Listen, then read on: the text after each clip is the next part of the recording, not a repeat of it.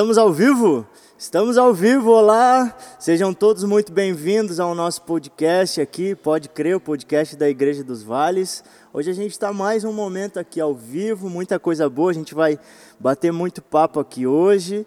E eu já quero dizer para você se inscrever no nosso canal do YouTube, faça isso agora, ativa o sininho aí das notificações, porque tem muito conteúdo bom sendo lançado aqui no canal, as nossas mensagens de domingo, muita coisa acontecendo. Eu tenho certeza que vai abençoar muito a sua vida. Já aproveita também e manda esse link agora para os grupos de WhatsApp, para as pessoas que você conhece, para que todos possam assistir e ser muito abençoado aqui junto com a gente. E eu já quero dizer para vocês que hoje eu estou muito feliz porque eu usei o podcast como uma desculpa para poder ter esse tempo para conversar com ele. Então, seja muito bem-vindo, meu irmão Felipe Mitman. É isso aí, cara. Gente, amada, bom estar tá aqui. Nossa, cara. É bom de verdade, né? Não são frases protocolares, né, meu? É bom de verdade, meu amigo, estar tá com vocês, igreja que eu amo, amigos que eu tenho aqui e trocar essa ideia é uma boa desculpa pra gente estar tá junto. É uma boa desculpa. É uma boa né? desculpa, Eu cara. Eu gosto muito disso. Senão fica um tempão ali no, no WhatsApp, né? A gente tentando falar, não, vamos tomar um café uhum. e vamos uhum. fazer tal coisa e nunca sai. Nunca. Então vamos inventar alguma coisa. Não, toda vez que a gente se vê, fala a mesma coisa, né? Não, vamos almoçar, é. vamos fazer não sei o quê. E aí, o, o, ah, vamos gravar o podcast. Daí o, tu veio ministrar no Siloé. É isso. E aí o Thiago falou pra mim assim, ó, oh, convida o Felipe pro podcast. Eu falei, ah, fechou. Ah, era só, é culpado, era cara. só essa desculpa que eu precisava é para conversar com ele. Tá bom, fechou. A gente envergonhou o inimigo, cara. Mano, a gente tem muita coisa para conversar. Mas, gente, eu quero falar para vocês que hoje vai sair o livro de presente, tá aqui na minha mão para quem deixou o melhor comentário lá no nosso vídeo do Talibã, que nós conversamos com o pastor Oséias. E esse livro é sobre também a série que a gente está fazendo aqui aos domingos, Acelere Seu Destino. Já tem a primeira mensagem uh, disponível aqui no canal do YouTube, é Mudança de Vento o nome. É, então é um livro bem especial do pastor Marcelo Cruz. Eu quero falar para vocês, antes da gente começar a conversar aqui, que a pessoa que ganhou esse livro, que deixou o melhor comentário, foi a Gabriela Santos de Medeiros. Ela deixou um comentário bem especial lá na nossa, no nosso vídeo. Então, Gabriela, por favor, entre em contato conosco. Se você está assistindo aí o podcast ou vai assistir depois, nos procure no WhatsApp da igreja, no Instagram aqui da igreja, para você ganhar o seu livro. E parabéns, tenho certeza que esse livro vai abençoar muito a tua vida, tá bom? Cara, e aí? Vamos conversar um pouquinho? Bora. Falar um pouquinho? Bora, meu amigo. Mano, eu já te conheço, mas assim, para quem ainda não conhece o Felipe, conta pra gente assim, quem é? Meu Deus. Viu a entonação mais profunda assim? Solta o confete. Isso, meu Solta Deus do céu. uh, sabe que sempre que alguém vai me perguntar isso, cara, eu fico num paradoxo. Porque tem a frase de Jesus, né? o testemunho acerca de si mesmo não é válido. Uhum. Tipo assim, eu fico, mas será que eu tô falando de mim agora, cara? Que droga, né? mas, cara, uh, informações sobre informações, mim. Informações, informações. sobre mim. É, 29 anos, uh, pastor, formado em teologia, casado há 9 anos, ah. pai do Zion, de um ano e meio. Uh, e à espera de um casal de gêmeos. Meu Deus, cara. À espera de um casal que de momento. gêmeos. É, a gente tá cumprindo aí uh, os mandamentos, né, cara? De multiplicar, multiplicar. fertilizar os, os solos Povoar aí. a terra. Tá tudo certo. e aí a gente tá esperando um casalzinho de gêmeos, a Olivia e o Tomás. Ah, né? que lindo. Nossas heranças, cara. A gente tá muito feliz. É minha esposa, a Brenda, né? Que tem 27 anos. E, e a gente tá desde janeiro de volta aqui, né? Na nossa igreja, na nossa terra, que é o Brasil. A gente é da Decaxeirinha ali, né? E a gente tem desenvolvido o nosso ministério na igreja há, cara, mais ou menos 14, 15 anos. Né? Naquele contexto, a minha esposa nasceu no contexto daquela igreja, uhum. eu nasci no contexto de igreja luterana e eu sempre falo isso, né, cara? Eu, eu, eu sou meio ecumênico, assim, na, na parada, porque eu nasci num contexto de igreja luterana, estudei numa escola adventista, depois fui fazer seminário na Igreja Batista, né? Fiz seminário na Igreja Batista, convalidei numa federal. E agora congrega no... E, e, agora virei pastor da Assembleia de Deus, né, cara? E tô fazendo mestrado numa universidade católica. Meu então, tipo Deus, assim, cara. que eu não saio do meio evangélico, cara. Sou- Mas transicionou em tá, todas tá as áreas. ali. Não, mas eu sou muito feliz, né, cara, de, de hoje ter conhecido ali nossa igreja, que é uma igreja irmã dessa igreja Sim, aqui. sim. Inclusive os pastores são irmãos, pastor Mauro, pastor Oséias.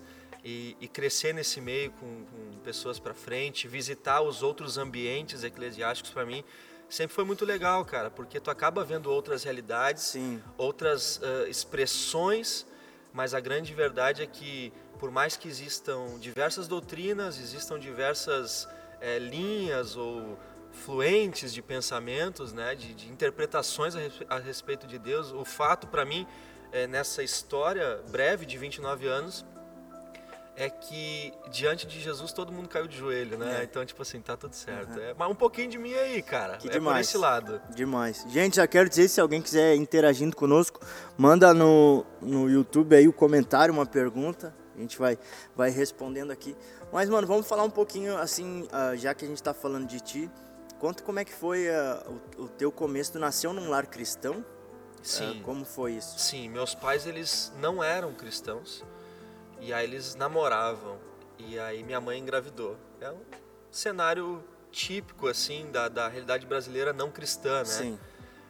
E aí eles procuraram uma igreja e era a igreja luterana de Gravataí, Uhum. onde o pastor os acolheu muito bem, cuidou deles, eh, apresentou eles na igreja, casou os dois, os dois se converteram e decidiram que o ambiente na presença de Deus seria o melhor para criar os filhos e, e ali houve uma conversão genuína dos meus pais na igreja luterana de Gravataí e ali eu cresci, cresci nesse contexto de igreja, ah, frequentando desde sempre, né, escola bíblica e tudo mais. Então cresci no ambiente cristão, nasci nesse nesse contexto e como falei no começo é muito legal porque até meus 14 anos eu convivi na igreja luterana, né? Foi onde eu fui ensinado, onde eu aprendi o evangelho, onde eu fiz amigos maravilhosos, onde as bases da fé na minha vida foram estabelecidas, né? Com muita escolinha dominical, é, Muito. com, pá, cara, todo, tipo assim, decorar versículo, ter que fazer o que na igreja luterana chama de ensino confirmatório, passar por todos esses processos assim, embora em outros, outras tradições, outras doutrinas, mas na verdade o fato é que sempre apontava para o evangelho, sempre Uhum, apontava uhum. para uma vida de santidade, Sim, sempre sim. apontava para uma conversão, sempre apontava para um posicionamento em Jesus. Então esse é, esse é o meu contexto de nascimento até a adolescência, a igreja luterana, nasci nesse contexto. Entendi. E foi lá o lugar que tu, assim, teve o teu encontro com Deus de verdade. Foi, cara, retiro, né? Para variar, retiro. Retiro, Sempre, né? retiro. Por mais que o pessoal pense que o povo luterano não é caliente, né, cara? É caliente, cara, é caliente sim. Ah, retiros maravilhosos, porque por mais que talvez não se tenha a mesma proposta Sim. do que outras igrejas, são propostas sempre diferentes. O objetivo sempre é o mesmo, apontar para o Criador. E, e nesses ambientes, nesse, nessas propostas, pá, cara, o meu encontro com Deus foi quando eu tinha 13 anos. O que eu, que eu sei mesmo, assim, Sim. aonde, ah, cara, o coração queimou, a lágrima desceu, os pensamentos ficaram aéreos, né? Então, tipo assim, foi um- uma experiência maravilhosa para mim com 13 anos que é inesquecível, inesquecível, cara. É, naquele momento eu posso dizer que Deus ah, decidiu derramar alguma coisa na minha vida e eu decidi nunca mais sair daquilo também, porque tem a nossa parte ali de, de querer permanecer e Sim, desenvolver sim. e se aprofundar. Então, com 13 anos, eu conscientemente entendi que a minha caminhada de querer seguir Jesus e, e criar uma relação com Ele, com a presença dEle e não sair mais disso, começou com 13 Uhum. anos, né? E, e esse lance, assim, ah, eu passo por isso também, de ser um pastor jovem, Aham. né? Mas, assim, isso sempre ardeu no teu coração ou foi uma surpresa de Deus? Foi uma surpresa. Foi uma surpresa, cara, porque eu nunca tive essa ambição. Minha família não é uma família de tradição pastoral, sempre foram daí no caso envolvidos com a igreja. Eles sempre foram ativos, né? uh, nos ministérios, no discipulado, nos grupos caseiros, ou célula ou pequeno grupo, como se chama, grupo de crescimento, sempre foram ativos, uh, porém nunca tiveram uh, chamado pastoral. Uhum. Né? Só que para mim aconteceu isso quando eu comecei a ter contato com a família da minha esposa, uhum. porque ela sim vem de uma família desse contexto, de pessoas, uh, o pai dela é pastor, meu sogro é pastor, o tio dela é pastor, né? Então é, já vinha um pouco mais, havia um pouco mais de proximidade com, com o chamado pastoral. Uh, então, através da vida do meu sogro, foi onde eu comecei a observar o chamado pastoral, ou, ou ver como é que era uma rotina, ver como que era uh, uh, os desafios e ao mesmo tempo como era para ele uma empolgação divina, sobrenatural, cara, de, do olho brilhar e dele entregar a vida por aquilo. E eu conheci meu sogro quando eu tinha 16 anos, né? Quando eu tinha 16 anos e o meu pai estava enfrentando uma doença muito grave no cérebro, assim, então ele ele, ele ficou muito aéreo, meu pai, por conta do tratamento. Ele não tinha é, uma potência, uma atividade paterna. E, cara, maravilhoso. Hoje, hoje ele está curado. Ah, glória a Deus. Está curado, graças a Deus. Mas o meu sogro teve um papel fundamental também nesse, nesse... ponto da minha uhum. vida, que é um ponto de orientação. Uhum. E nessas, cara, de andar perto dele, de visitá-lo, de, de ver como, a, como Deus tinha um chamado para ele, eu comecei a buscar. falei, Deus, tá, não que seja o pastoral, mas eu quero ter uma coisa. Uhum. Eu também quero ter uma coisa que eu, que eu entregue minha vida. E aí eu sempre toquei na igreja, eu tocava bateria no louvor e tal. Eu, eu, eu te conheci tocando. Toquei tocando aqui bateria, na Devalhos, é, é, ainda quando a igreja não era reformada, assim, bonitona. E já era bonita, né? Mas eu tocava bateria também. Então, cara, indo nisso tudo, eu, eu só estava vendo que ele, parecia que ele tinha uma coisa pela qual morrer. Uhum. E eu com 16, eu, ah, mas eu também quero. Que eu também demais. quero poder dizer com orgulho, com uhum. alegria e com empolgação, com o coração cheio de, de, de sabe, cara, aquela inspiração tô, uhum. cara, eu morro por demais, isso. Demais, e eu queria. E aí eu comecei a orar, comecei a buscar de Deus. E foi com 17 anos daí então que uma senhora, eu fui visitar o meu sogro, a família deles na Alemanha, eles eram missionários lá. E uma senhora uh, veio falar comigo assim, ela disse em alemão, eu não entendia nada, daí eu pedi tradução, né, cara? Não sei se foi isso mesmo, né? Mas acho que foi. Que ela disse, Felipe, uh, eu queria te entregar uma profecia. E veja bem, a gente deve julgar as profecias, a gente Sim. deve ter cuidado e não, não ficar extasiado ou, ou, como é que eu vou dizer, totalmente dependente disso uhum. e, e, aniquilar o resto que Deus vem dizendo. Mas ela queria me entregar uma visão, uma profecia que ela tinha tido comigo, que ela me via sendo pastor. Ela me via sendo pastor de pessoas de diversas nacionalidades e coisas assim. Uh, e aquilo ficou no meu coração, só que eu não dei muita bola, porque eu mesmo, pessoal, eu não estava buscando o ministério pastoral. Eu estava buscando um significado uhum. dentro do reino de Jesus, se fosse ele qualquer um. Eu só queria alguma coisa para dizer, bah, Deus me entregou alguma uhum. coisa. Então foi com 17 anos assim que eu recebi essa profecia, beleza, fiquei frio, esqueci de fato aquilo. Uh, voltei para o Brasil e um tempo depois eu fui desafiado pelos meus pastores a dizer: Felipe, tu não quer começar um seminário teológico? Porque, cara, a gente vê em ti alguma coisa para esse lado. A gente gostaria de acreditar, de sonhar contigo. O que que tu acha? E foi muito bem conversado, muito lúcido, oramos. E aquilo caiu muito bem no meu coração. Eu falei, eu quero começar a estudar teologia. Eu acho legal. Eu, eu quero ver como que é. Eu comecei a estudar com 21. Uhum. Desde então, nunca mais saí. Uh, me tornei pastor mesmo com 23. E, cara, passou alguns anos, né? hoje estou com 29. E com 26 eu fui para a Alemanha. Fazer missão, ajudar numa igreja, contribuir, aprender muito, uhum. quebrar muito a cara, outra cultura, outro povo. Mas um dia eu me lembrei daquela palavra da senhora, porque eu fui observar a igreja na qual a gente estava inserido e, e contribuindo lá. E eu observei a igreja, ela era uma igreja de mais ou menos 250 pessoas, e eu comecei a contar as nacionalidades. Eu estava pregando num culto e eu chamei todo mundo que era de uma nacionalidade diferente para cima do palco. E haviam 17. Uau! Sabe, tipo Afeganistão, uhum. Espanha, Iraque, Brasil, Irlanda. Cara, daí eu comecei a olhar e eu me lembrei da palavra da senhora, né, da, da dona Emma, era o nome dela, mãe do pastor Frido, um amigo, né, uma inspiração uma senhorinha e ela e eu me lembrei da palavra dela que dizia tu vai ser pastor e pessoas de várias nacionalidades vão Uau. ser pastoreadas incrível, por ti. Incrível. então cara meu chamado pastoral é, é isso. Eu, eu acho bah cara eu morro por isso hoje. Que demais. Morro, morro, acho que isso é o, é o alvo da, da vida de qualquer pessoa encontrar um motivo não assim pelo qual morrer e pelo qual viver também é. cara demais demais isso. E, e foi tão tão jovem né? Assim 23 anos Começou antes, né? O preparo, mas a ordenação. E também tem muito desafio de ser um pastor novo, né? Sim, cara, sim. Tem porque tu não tem a maturidade dos teus colegas. Tu quer, tu ainda tem, embora um chamado genuíno, puro, uh, tu tem uma mentalidade de um menino. Então tu quer, tu quer, tu, as coisas se misturam. Uhum. Tu acaba querendo fazer coisas boas e genuínas, com intenções de menino.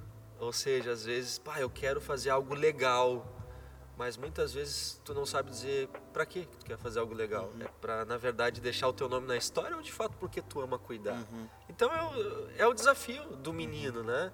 De ter sido muito novo, ao mesmo tempo, por andar com pessoas que para mim são heróis, são pessoas maravilhosas que eu admiro, o time de pastores que a gente anda junto Cara, eu era o mais novo, ou seja, o mais novo depois de mim tem 10 anos de diferença para mim. Ao mesmo tempo, eu, eu comecei a ser muito confrontado sem que eles precisassem me confrontar. Ou seja, o jeito deles ser, uhum. de viver, de encarar a vida já era muito mais maduro. Eles já haviam passado pelo que eu estava passando. Então, muitas vezes eles não. Eles só olhavam, tá bom, ele é nosso menino, tá tudo certo, uhum. vai indo aí, cara. E, e hoje, né, passados aí sete, oito anos, uh, desde aquela, daquele início, a gente já, eu já me observo muito diferente, né, em relação àquele começo. Mas realmente foi confrontador. Porque tu é um menino, tu quer te provar, tu quer dizer uhum. que, pá, eu vou fazer algo relevante, eu vou deixar minha marca na história, eu quero mudar tudo, eu quero ser um revolucionário, eu quero que quando as pessoas olhem para o trabalho que eu desenvolvi, que seja algo, nossa, muito bom. Que as pessoas elogiem o trabalho, mas não esqueçam de me dar os créditos. Cara, envolve muita vaidade. Uhum. No meu caso, envolvia. E, e, a gente tem que ter, eu sempre tenho que estar me policiando nisso, porque são questões da nossa humanidade, né? De um ser humano muito menino entrando num ministério santo, puro, excelente. Então essas coisas era, era tipo Rio Negro e Solimões lá, né? Se misturando, né, cara? Ah, mas não se mistura, é. mas se encontra. É, então foi um desafio começar cedo, mas ao mesmo tempo hoje eu consigo ver os benefícios uhum. disso também, né? De ter sido confrontado lá. Sim, mas ao mesmo tempo é, a, a tua história se torna uma inspiração para outras pessoas, porque a gente vive na, na era do empreendedorismo, né, Felipe? Todo mundo quer descobrir a sua vocação, trabalhar, ganhar dinheiro, enfim mas a gente entende que também o ministério é uma vocação tão importante quanto qualquer outra coisa. Uhum. Então, hoje em dia aqui na igreja, a gente tem assim, o trabalho do Next, do IAN, a gente vê muitos jovens, cara, essa veia empreendedora, tipo assim, eu quero trabalhar, uh, estudar, fazer faculdade, ganhar dinheiro, ganhar dinheiro, ganhar dinheiro. Mas também existem aqueles que foram chamados, assim, bem chamados para o ministério, uhum. que assim é, é o teu caso, né, que pode ser um empreendedor, pode fazer outras coisas, mas sabe que a vocação de Cristo é esse, é hum. essa atuação ministerial. Né? Então, assim, isso é muito legal porque, uh, cara, se Deus chama, independente da idade do tempo, ele, ele vai fazer, ele Amém, vai capacitar cara. e isso é muito legal. É, é especial, cara. Tu vê que essas, esses chamados específicos, né, entre ser chamado para fazer eh, diferença na sociedade ou dentro do contexto uhum. religioso são bênçãos, né? Uhum. O Deus levantou uns para reis e outros para sacerdotes, né? É isso que a palavra também nos ensina, né? Tem chamados específicos uhum. para isso. O importante, cara, é que a gente entenda que o melhor lugar para que nós congreguemos é o planeta Terra, ou seja, a minha igreja é o mundo, cara. A minha igreja é a minha igreja, obviamente, uhum. mas eu tô aqui, cara. E eu entendi o meu papel, e a partir do momento que eu entendi meu papel, sei quem eu sou, nossa, aí eu viro de fato alguém que vive com significado. As pessoas hoje eu acho que estão atrás disso, né? De empreender muitas vezes na, na, na, na ânsia de encontrar sentido no que se faz, né? Ninguém mais, óbvio que se move por dinheiro e muito, óbvio que sim, mas eu, eu lembro de uma experiência com um cara que eu tive contato na Alemanha, um amigo meu chamado Tauan, beijo Tauan, se tu estiver aí, uh, e ele me falou de uma grande organização que ele trabalhava lá, e era muito interessante o bate-papo, porque ele era um cristão, ele é um cristão, uhum. e ele também tem uh, um, um, papel importante na empresa dele uhum. lá. Uma empresa de 800 funcionários, então é grande. Uhum. Só que ele estava me dizendo como que os funcionários dessa empresa poderiam escolher suas remunerações. Cara, eu achei muito interessante, porque tu poderia meio que personalizar as coisas do tipo bastante dinheiro, pouco tempo de folga. Uhum. É, bastante tempo de férias, um pouquinho menos de dinheiro. Tu poderia equalizar essas coisas.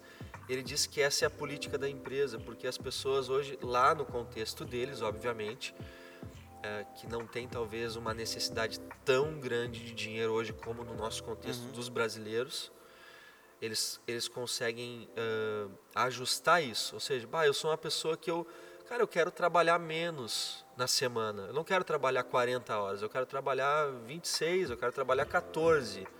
Tá, para o teu papel 14 horas cabe. Então eu quero receber menos dinheiro, mas eu quero trabalhar menos também. Eu uhum. quero ter mais tempo livre.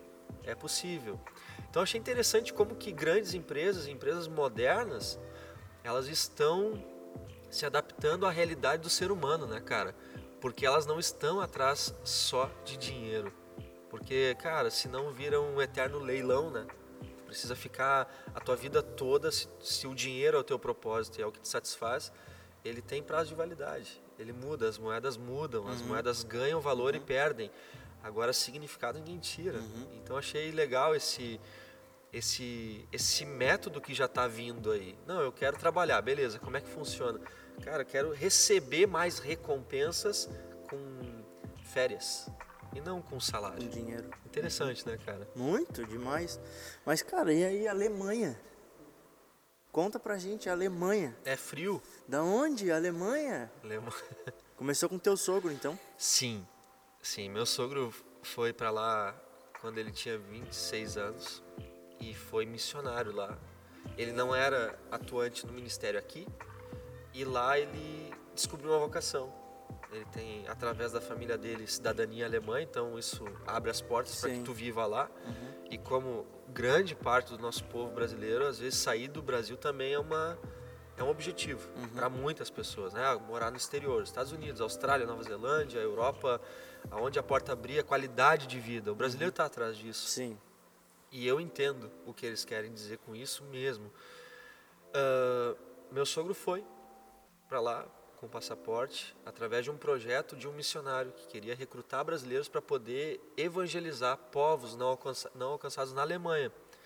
Que a Alemanha, diga-se de passagem, 0,6% não é, é 0,6% é cristã. Uau. É novo convertido, é novo nascido. O resto, cara, é de tudo, né? Então ele foi para lá com essa missão. E lá se tornou missionário, lá estudou teologia, lá virou pastor, lá, cara, fez um trabalho maravilhoso, lá fez vínculos. Então a minha história com a Alemanha começa com esse, uh, uh, com esse contato com a história da minha esposa, da família dela, do meu sogro. Uhum. E como contei antes, assim, o meu chamado pastoral entendo que começa na Alemanha. Começa lá, eu recebo um convite de Deus para investir nisso, para me dedicar a isso quando eu estava lá. E então a Alemanha começou a ganhar um espaço no meu coração especial, porque querendo ou não, eu namorei à distância.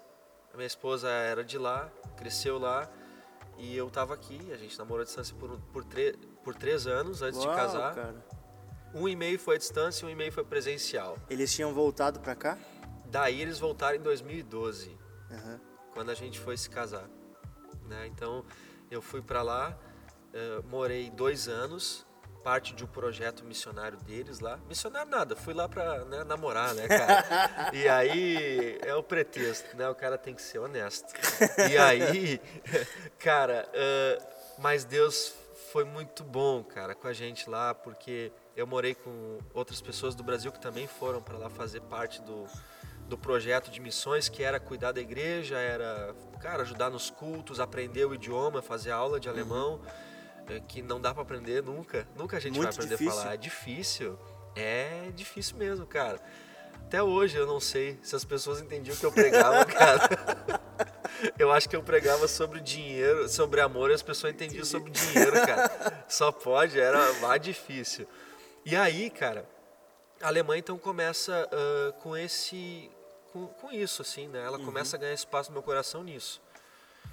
Legal demais. Daí voltei uh, pro Brasil em 2012. Havia ficado os dois anos do projeto lá, que foi 2010 e 2011. Então voltei pro Brasil para poder trabalhar uh, juntar um dinheirinho, comprar uma casinha e poder Isso casar. Isso teu sogro já tinha voltado? Não, ele voltou daí no ano do casamento. Ah, tá. Isso. E aí a gente estava se preparando para casar. Eu voltei no finalzinho de 2011 para poder casar no meio de 2012. Né? Então foi aquele processo de casamento. Minha esposa, a minha noiva na época e eu decidimos, ah, vamos morar no Brasil. A igreja, a família, tu já está aqui há 10 anos, né? Vamos ficar perto da família e tudo mais. Beleza. A gente fez isso e ficamos então sete anos no Brasil. Daí aconteceu esse processo de eu estudar teologia aqui, me tornar pastor na nossa igreja, uh, iniciar essa caminhada. Então ficamos sete anos ali no nosso contexto, uh, morando em Gravataí uh, e trabalhando na igreja e tudo mais. Então, quando chega em 2017, o pastor que havia cuidado do meu sogro na Alemanha, ele vem visitar o Brasil. E ele começa a me fazer convites. Meu, vamos para lá, cara. Eu já falo com o André, falo com o pastor Mauro aqui, tá tudo certo. E eu, e eu tava recém uh, iniciando, eu tava no meu um ano e meio, meu primeiro ano e meio, assim, sabe? De ministério uhum. integral. E eu tava com um trabalho de juniores iniciando, que se chama High Five, de 8 a 12 na época. Cara, eu tava muito empolgado com aquilo, eu não queria deixar. Eu falei, ah, pastor, pô, cara, recém me tornei pastor aqui, eu tô vivendo um sonho. Eu encontrei o motivo para me entregar, né? E eu não queria ir embora. Eu... Beleza, passou 2000, 2018, ele volta, né, cara? Ou dois, final de 2017, foram duas vezes. Eu não lembro agora a data exata, não lembro se foi 2016 a primeira, 2017 a segunda. Eu sei que ele voltou uma segunda vez. E na segunda vez foi muito forte no meu coração. Eu achei que era um tempo da gente uh, desbravar um pouco. A gente era bem novos, né, cara? Nós éramos bem novinhos, assim, uh, 25 anos. Pô, cara, a gente tem essa oportunidade, né? Vamos lá conhecer, cara, desbravar um pouco. Daí já tínhamos fechado três anos já com o Rai, então, ali. Já estava bem estruturado. Tava, tava legal, tava andando. Uhum. ah, cara, talvez aquele papo de, de pô, se eu não fizer, talvez eu vou lá no futuro pensar, bah, deveria ter aproveitado, deveria ter experimentado, já que a possibilidade está aí. Então a gente foi construindo dessa forma, sabe, cara? Não foi, ah, estou saindo da minha igreja como pastor para ser pastor em outra igreja. Não foi tipo uma transferência de jogador, não foi uhum. isso. Foi quase que uma, uma construção com os meus pastores. Cara, ah, eu queria ir, cara. Queria ir ver como é que é, queria sentir um pouco, queria morar fora queria morar fora, já que tem a possibilidade. Sim, sim. É, não precisa se matar para isso. E ainda existe a possibilidade de eu trabalhar numa igreja, ajudando, cara, pastoreando lá, me entregando como missionário, dá para fazer. Então foi quase que um intercâmbio, né? Então a gente em 2017 aceitamos o convite, nos preparamos o ano todo e aí no começo de 2018 nós fomos para lá.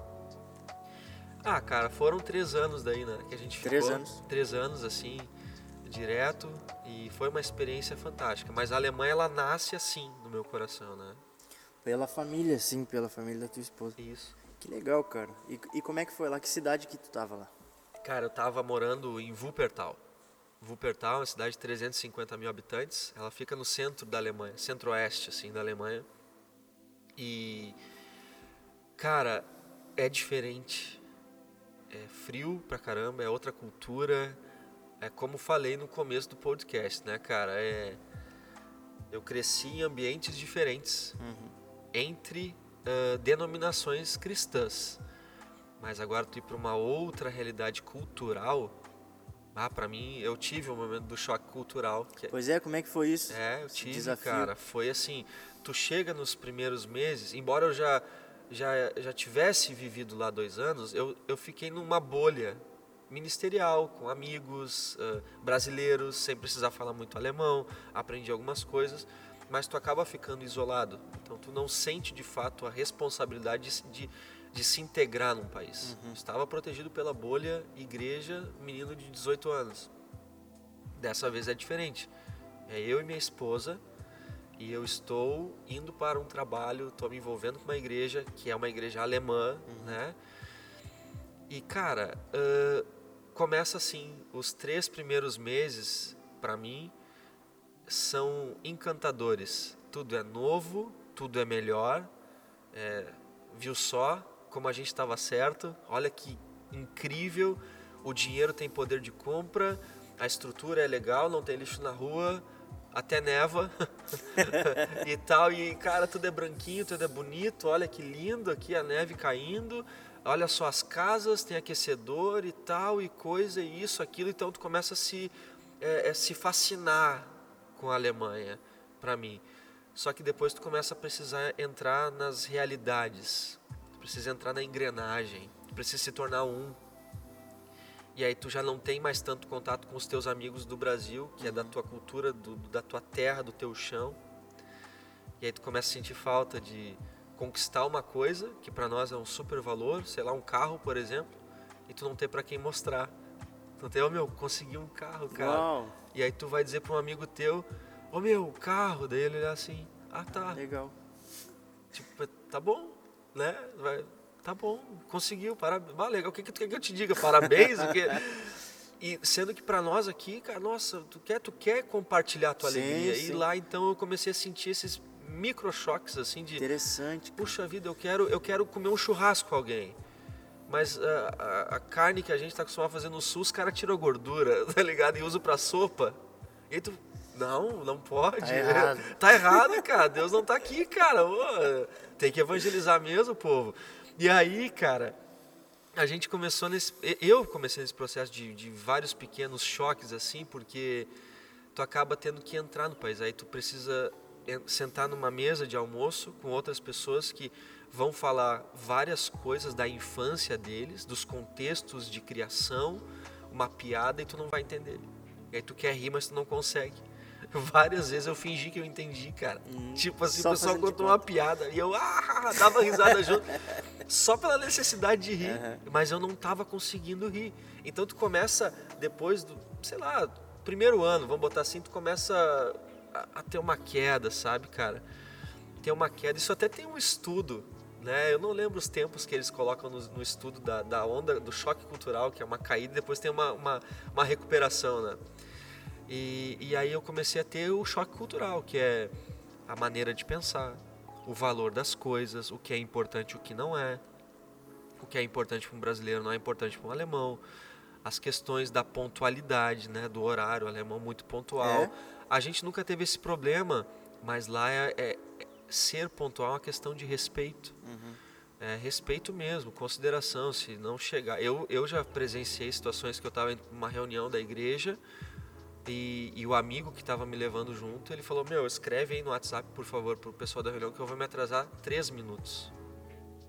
E a gente estava tipo, em time, tá ligado? Tava no tempo ainda uh, para chegar no horário. Então, eu, são valores, são importâncias diferentes, né? Então a Alemanha ela, ela te leva para isso, para um fascínio, depois o, a saudade misturado com eu quero celebrar coisas importantes para mim, mas aqui talvez o pessoal não considera o que é importante para mim importante para eles. Uhum. Tá bom, então eu quero entender o que é importante para eles. Ah, mas eu tenho que fazer muita força, porque não é importante para mim, né? Uh, mas vamos lá, minha missão. Aí, então tu começa a viver, tu tem que ficar cavocando significado, alegrias. E aí acaba que geralmente quando tu cai no choque cultural no, no, no mais profundo, a tendência é tu procurar pessoas da tua terra uhum. e te isolar nisso e não querer mais o povo. Então o que era muito bom, a neve que é branquinha, depois da chuva derrete e fica de barro. Aí tu começa a reclamar. O primeiro dia tu raspa a neve do carro feliz, filma no, no Instagram Uhum. e posta e legal, só que depois tu reclama que teu dedo não mexe. Aí, bah, não, olha só como é lindo, tu filma pra tua família. Ó que legal, nevou, nevou. Mas só, pô, mas vai, vai chover e vai ficar tudo de barro agora, vai ficar tudo feio, a gente vai ter que jogar sal na roupa pra não cair. E aí começa uma série de o que era bonito se torna feio, cara. E o choque cultural faz isso. Até vou fazer um merchan que eu não lancei ainda, cara. Eu tô finalizando um livro Olha aí, que eu cara. escrevi sobre isso. É, o nome do livro é Deutsche. Deutsche, que os caras falam que é Deutsch, é alemão, né? E eu escrevi Deutsche, uma, uma, uma, uma, brincadeira de palavras ali, né? Fazendo Deutsche, o Tchê de gaúcho, e com Deutsch. E embaixo eu escrevi do choque cultural ao devocional, né? Então eu escrevi lá, acho que são 100 situações que, que eu presenciei, que foram choques culturais para mim, que no final de tudo, depois de sair do, do fundo do poço do choque cultural, eh, Deus me ministrou devocionais no coração sobre situações. Então eu anotei tudo Que lá. maravilha, cara. É, quero ver se lança, talvez ano que vem, alguma Ah, coisa legal, assim. para todo mundo que tem esse desejo missionário É, de importante. morar fora, muito importante. Importante, cara. E, cara, e tudo isso cuidando do casamento também, né? Sim, sim. Casamento, a esposa lá, embora pra ela era muito mais fácil. Ah, sim. porque ela foi é, ela cresceu no sistema alemão então ela, ela consegue ter os dois disjuntores né o alemão e o brasileiro ela sabe ela é os dois. Eu não. Então para ela foi muito mais light. Para ela o difícil foi me ver em choque cultural. O choque cultural durou cara acho que sete meses na minha vida. Sete meses de cara que tu fica próximo. Pessoas falam que um choque cultural é comparado a um burnout né? A uma, de- uma depressão. Burnout e depressão ainda não é a mesma coisa, mas em comparações se, se dá isso, assim. Então eu cheguei no choque cultural mesmo, porque eu fui ler, fui procurar ajuda e realmente era um choque cultural. O pessoal não leva a sério, pensa que é bobagem, mas existe. E a, porque o choque cultural te faz dizer que o belo, na verdade, não é tão bom assim. Na verdade, no reino de Deus não é diferente, na vida cristã, né? A gente se fascina no começo, depois E- começa é, a ter choques, começa né? a entender. Começa a ter choques culturais, e mas a gente sai, a gente sai disso, cara. Então o choque ele passa. E aí quando tu passa por ele é que tu consegue realmente se aculturar num lugar, tu ser parte daquilo, tu dizer assim, tudo bem, o alemão não é um brasileiro e tá tudo certo. Tem um momento que tu chega que tu quer ser um alemão ou tu quer ser um, um nativo, não, não, eu vou aprender o idioma, eu vou ser um deles. Aí quando tu entra no choque, tu fica, eu odeio eles. Eu quero ser, eu sou brasileiro. Eu nunca tomei tanto chimarrão como no meu, no meu fundo do poço do choque cultural, cara, Só porque eu queria me lembrar, eu queria me lembrar da cultura, eu queria afirmar que eu sou brasileiro. E aí tu começa a se comparar. Porque no começo que tu chega, o Brasil é ruim e o país que tu tá é bom. E depois, no choque cultural, o país que tu tá é horrível e o Brasil é maravilhoso. Cara, que interessante. E quando tu isso. sai do choque cultural, os dois são bons. Tá tudo certo, cara. Então, é desafiador, só que a tua cabeça fica uma Imagina. bagunça, né? E, o- e o desafio da igreja lá, ser, ah, pelo fato da cultura, é muito diferente. É. a gente estava conversando um pouquinho aqui antes sobre até as nossas igrejas são muito perto, muito perto uma da outra, mas ao mesmo tempo cada uma enfrenta uma cultura diferente sim. pela região, pela localização, pelo público. Pela e lá, né? Lá, cara, pelo fato da igreja estar renascendo, igrejas históricas como luteranas, batistas, católicas, presbiterianas, elas hoje são quase que monumentos, tá? São monumentos. O que está havendo agora é um, é um renascimento da igreja pentecostal, né? São em torno de 1.800 igrejas no país todo. Meu Deus. É, é pouco, né, cara? Nossa. O país todo, um país do tamanho de Paraná, Santa Catarina ou Rio Grande do Sul, em termos de, de área. São 83 milhões de habitantes, então são em torno de 1.800 igrejas. E esse é o movimento pentecostal da Alemanha. Até ano passado, a Assembleia de Deus se ah, afeiçoou com essa convenção que se chamava BFP, que é o movimento de igrejas pentecostais livres na Alemanha. Não, eles não têm uma denominação, mas tem uma convenção E a Assembleia de Deus Global, internacional, se, a, se associou com isso. Então, essa convenção hoje representa ou é uma irmã da Assembleia de Deus na Alemanha. Cara, a igreja é diferente. A igreja é diferente, tá, tá renascendo. São igrejas parecidas com as nossas. São igrejas que são modernas, são as church da parede preta, que é legal, nada contra, amo, prefiro, gosto também, mas aprendi a respeitar todo tipo Sim. de expressão, de movimento, de busca ao Senhor, mas lá tá, tá vindo essa pegada muito forte. Por exemplo, a igreja que a gente trabalhava era uma igreja que a gente alugava um cinema. A gente alugava um cinema todo domingo pela manhã, a gente fechava, não no shopping center, mas era um cinema mesmo, um prédio de cinema então a parte de baixo assim do cinema, as salas de baixo eram nossas, a gente fechava lá. E aí é o que rolava, porque existe um novo movimento. Eu fiquei sabendo há poucas semanas atrás que amigos meus fundaram uma igreja numa cervejaria, por exemplo, lá, no sentido que cervejaria na Alemanha é cultural, uhum. né? não, não se tem o mesmo significado que no Brasil, cerveja. Então lá em cada cidade é muito típico que tem uma cervejaria da cidade que é um ponto turístico, é um ponto de referência. É, e aí, uh, amigos locaram no domingo de manhã para fazer os cultos numa cervejaria, o que para o povo faz muito sentido. Ou seja, que legal, a gente gostaria de visitar a cervejaria da cidade. O alemão pensa assim: é legal, um ponto turístico, vou tirar uma foto, vou experimentar o que, que eles produzem. E, e o alemão gosta. Logo, pô, tem uma igreja também aqui funcionando. Pô, e o espaço é lindo, né, cara? E eles mandaram foto, ô Felipe, olha só onde é que a gente fundou que uma legal, igreja e tal, né? Então tá, esse movimento tá, tá renascendo hoje, né? Porque culturalmente, no formato de igreja tradicional, o alemão já não bota mais os pés, a não ser em datas especiais. Por conta, enfim, cara, dessa forte onda europeia, humanista permanecer lá, né? O homem está no centro, o direito de expressão a todos e todo mundo é livre para que crer como quiser. Não, não chega a ser um diálogo ecumênico, mas é um diálogo intercrenças. Uhum. Ou seja, a tua crença é tua crença, a minha é minha. Então é muito comum tu ver essas misturas de religiões, né, cara, acontecendo. Tu vê na Itália um budista, tu vê na Alemanha o islamismo forte, tu vê várias tendências de várias religiões nascendo. Só que a igreja do Senhor Jesus não ficou para trás nisso. E ela se reinventou.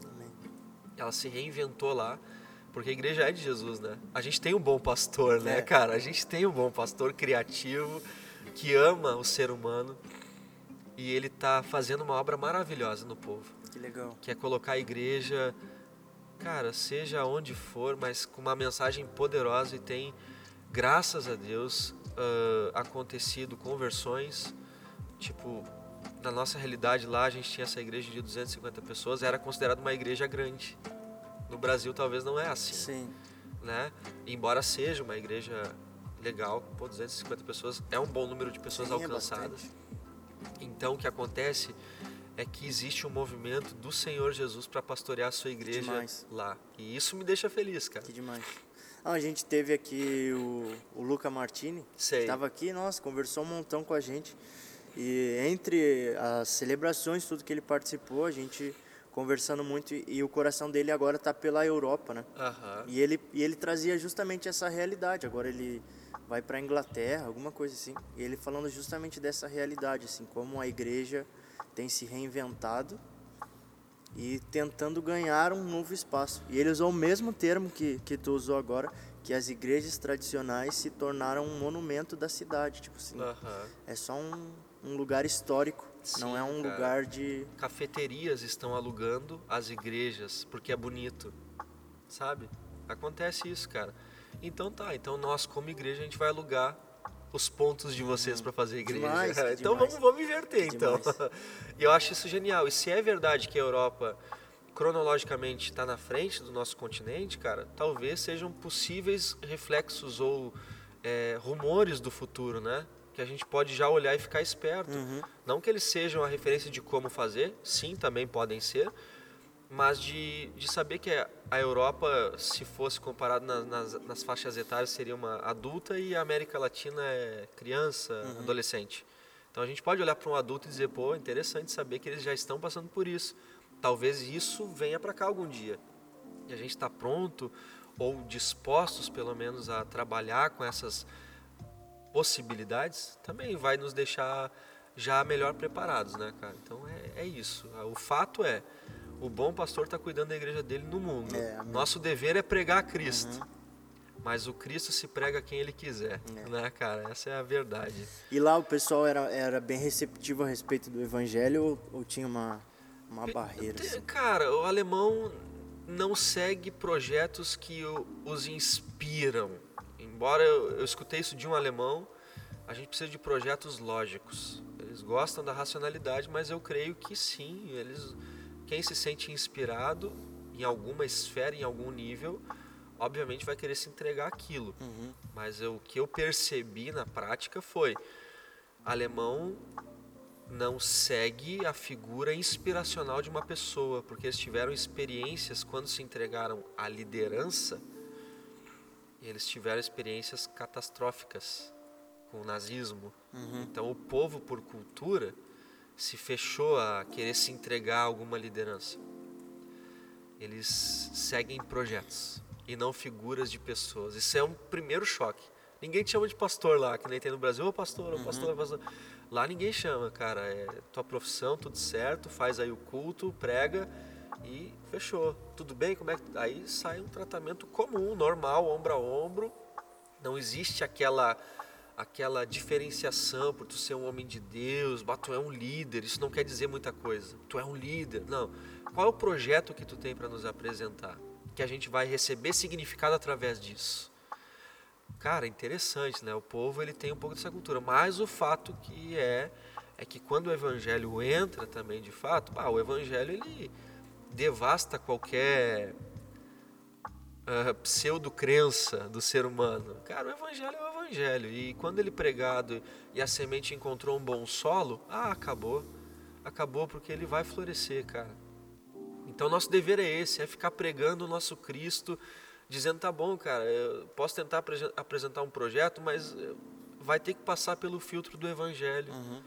Tá bom, eu posso tentar ser uma inspiração? Ah, cara, beleza, eu vou tentar, mas não tem a ver comigo, tem a ver com o Evangelho, uhum. tem a ver com a presença do Senhor Jesus. Ele é o pastor, ele é o Senhor, ele é o Rei, ele é. A, a, a palavra é a dele, não é a minha teoria, é a ideia uhum. dele, uhum. é a cultura dele, é o reino dele, são as manifestações dele. Eu estou te falando sobre ele. Então isso precisou ficar muito claro na minha cabeça para pregar o Evangelho para quem é lógico, para quem é muito racional, muito. O alemão é muito crítico. E eu me esforcei muito para poder pregar em alemão. Então, às vezes eu, cara, para pregar, sei lá, meia hora, eu tinha que estudar bastante, decorar o esboço e, e escrever muito antes em português. A minha esposa traduzia para mim para o alemão e eu ficava ali tentando e chegava, me espremia, suava que nem um louco pregando para no final dizer uma pessoa, tu falou tal palavra errada. Tal palavra. Puxa vida, cara. Eu falei sei lá quantas palavras. Uhum. Lembro uma vez que que eu troquei uma palavra lá numa pregação, cara, que eu falei, eu queria dizer, Deus é digno de toda honra, de toda honra. A gente precisa honrar o Senhor. Eu falei, Deus é digno de todo álcool e toda cachaça no mundo, cara. Puxa vida, irmão. Eu falei isso aí, cara. Só que a palavra era muito parecida, que era uh, rum de honra e rum de bebida. Tipo, aí eu preguei, cara, e tava lá achando que eu tava estourando. E aí. E as pessoas apavoradas. Depois do culto chegou uma mulher pra mim assim, cara, super querida, falou: quer dizer que Deus é alcoólatra, né? Daí eu disse: o que, que eu falei? Daí tu falou rum. Daí eu falei: como é que é? É rum?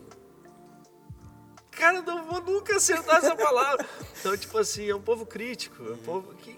Tá bom, cara, tá bom, tá tudo certo, a gente tem que aprender a lidar com isso quando eu estava no fundo da crise cultural, do choque cultural, eu queria, ah, cara, eu queria matar uma pessoa dessa, mas depois que tu vai saindo, tu fica relevando, tudo bem, tu não tem outra escolha mesmo, tu cresceu assim, né, e Sim. faz parte da, da, tua cultura. Isso é muito legal de falar, porque, uh, assim, por mais que a cultura seja diferente, o evangelho é o mesmo. Então, o evangelho não é algo que é prostituído de qualquer maneira, não, ele é absoluto, a, a gente, a gente muda para se encaixar numa cultura, mas o evangelho é absoluto. Né? Então, assim, vai falar sobre o evangelho num lugar racional, é o mesmo evangelho que a gente vai pregar aqui. Tu vai se esforçar, vai se fazer de, mas o evangelho é isso, né? é. Então, às vezes, as pessoas têm até um coração missionário, pensar, não, vou chegar lá, vou ter que adaptar. Não, tu se adapta. Mas o evangelho é o mesmo que tu aprende aqui, Jesus é o mesmo aqui, é o mesmo lá. É, o, o- o que a gente brincava assim, né? O, o, o conteúdo do presente não muda, o que muda é o pacote, né? Existem formas de ser apresentado. Gosto muito de uma frase do Ronaldo Lidório, que é um- uma pessoa genial, brasileiro, fantástico, que tem um trabalho com os povos indígenas, povos não alcançados, que ele diz, por favor, que a gente não caia na ideia de querer colocar terno em índio. Ou seja, não é por forma, né, cara? É por conteúdo. Mesma coisa, cara. Chegar na Alemanha e querer mudar a, cultura, é- é- não vai dar certo. Mas agora o evangelho, ah, esse, esse cabe, esse cabe, cara. Esse tá lá, esse é, essa é a mensagem, é o tutano, é, é o conteúdo sublime que a gente carrega. Então, agora, como tu vai entregar, é a questão, né? Se eu fizer um pacote sofisticado e tal, tal, tal, sem muita cor para uma criança, ela vai pensar que está ganhando perfume ou ganhando outra coisa. Agora, experimenta fazer um pacote coloridaço, cheio de vida, e entrega para uma criança, ela já pega com mais. Ela pega com aquilo com as duas mãos e agarra, né? O, o que não pode acontecer é ter meia cueca lá dentro, né, cara? Pra não frustrar a criança. E que bota um brinquedo, né? Mas essa é a questão da pregação, cara. Em culturas diferentes, né? Pregação, missões transculturais. Esse vai ser o desafio. É, essa é a arte. Eu, eu não querer botar minha roupa lá. É o conteúdo que vale, né? É o conteúdo que vale. Terno e índio, né? Eu achei legal essa Não, expressão. demais, muito. Faz todo sentido. E aí, voltou. Sim. E agora? Voltei, cara. Agora eu tô de tanga. Eu tirei os ternos. Tirou. Cara, eu tô feliz. A gente tá de volta desde janeiro, 29 de janeiro chegamos aqui. Entendemos que o tempo lá era isso mesmo, foi uma experiência. Sofremos, aprendemos, crescemos, fizemos ah, muitos amigos.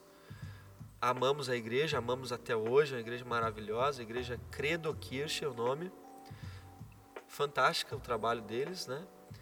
E só que desde o momento que meu filho nasceu lá, o Zion, em janeiro, dia 12 de janeiro de 2020, a gente tomou a decisão, ah, vamos voltar, né? Acho que é isso aí, fechou, tá visto, estamos curados, não estamos no fundo da crise, saímos, mas é isso. Acho que é o tempo de criarmos agora o nosso filho no Brasil, com a nossa igreja, voltar para as nossas raízes, regar nossas raízes, reconectar nossas raízes e cuidar disso. Então estamos de volta desde o dia 29 de janeiro desse ano, né? Ah, coração extremamente alegre, completo, feliz, grato a Deus pelo tempo da Alemanha, por tudo que a gente pôde passar, viver de perto, milagres, cuidados de Deus, que é uma coisa é bonito falar depender de Deus. Até tu precisar depender de Até Deus. precisar. Daí não é, é um pouco mais complicado e eu precisei viver isso. E é legal, porque hoje tu pode dizer para uma pessoa, cara, depender de Deus dói, vai ser de- desafiador porque é fora da tua linha, do teu da linha que tu tracejou, é fora, mas é melhor. Talvez o que tu acha que é reto é muito torto. Deus sabe o que pensa ao teu respeito, Deus sabe o que sonhou para ti, planejou. Então, talvez pareça fora do teu traçado, mas é o melhor. É o melhor. Ele ainda continua sendo É. teu pai, teu criador. Então, essas coisas eu precisei viver e vivi e eu sou grato porque são tesouros que Deus colocou na mochila da minha, da minha vida, do meu coração e da minha esposa e da minha família, que hoje eu me vejo também mais maduro, cara. Embora com 29, não quero ser prepotente para dizer que eu sou maduro, mas mais maduro em relação aos 23, para ser um pastor hoje.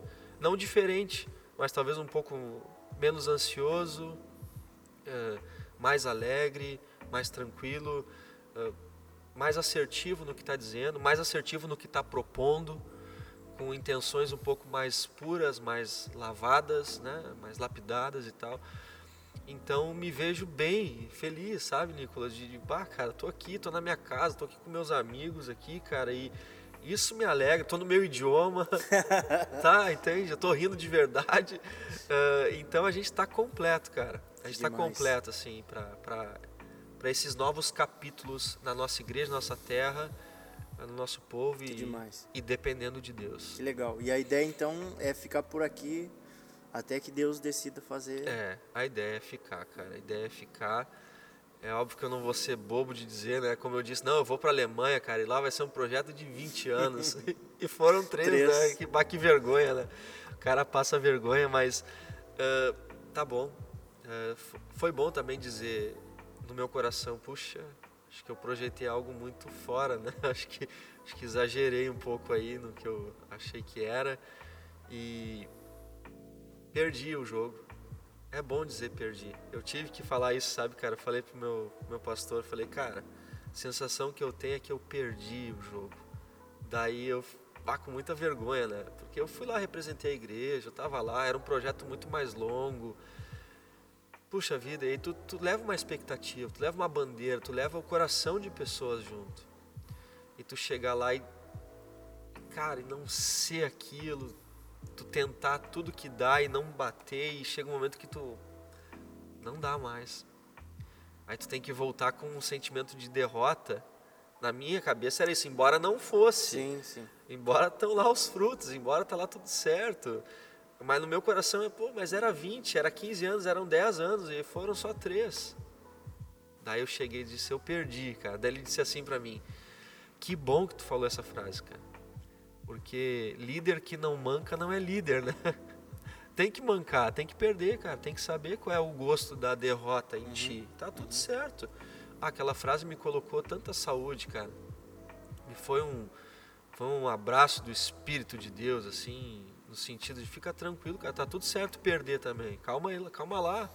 Não precisa ser sempre o número um, tá tudo bem, cara. Então isso também me amadureceu, Muito. sabe? poder lidar com essa. Bah, perdi, cara. Cara, isso é fantástico.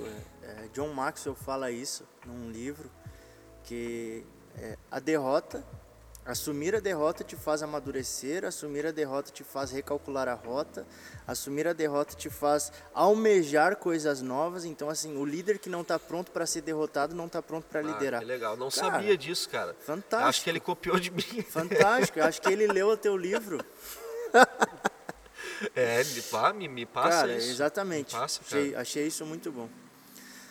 Mano, Bênção de Deus. Demais, cara. cara. Eu tô muito feliz de estar aqui conversando contigo, cara. Que bom saber disso, toda essa história. É, saber realmente o que aconteceu, né? Porque a gente aqui, ah, o Felipe foi para a Alemanha, que legal. Daí viu a Brenda grávida, Ei. daí viu o Zion nascer, que maravilha. Ah, o Felipe voltou, ah, que legal, vamos conversar com ele, vamos saber. Mas assim, aconteceram muitas coisas lá. Sim. Que bom, cara, que bom. Obrigado. Assim, que bom pelo teu sim para Deus, porque não importa se o projeto foi 15, 20 anos, tu disse sim para a vontade de Deus, isso aí é o que mais conta, né? É, então, verdade. a convicção é que quando Deus continuar ou fizer um novo projeto, o teu sim ele já tem. Amém, cara. Isso é muito Amém. bom. Amém. Que cara, assim seja. Obrigado. Valeu, muito feliz, meu irmão. Muito feliz Tamo mesmo. Junto, cara. Obrigado. Vamos fazer isso mais vezes. Tô a gente aqui. pode falar sobre mais coisas depois. Tô aqui. Gente, muito obrigado por todo mundo que participou aqui conosco. Esse foi mais um episódio do nosso podcast aqui, o Pode Crer.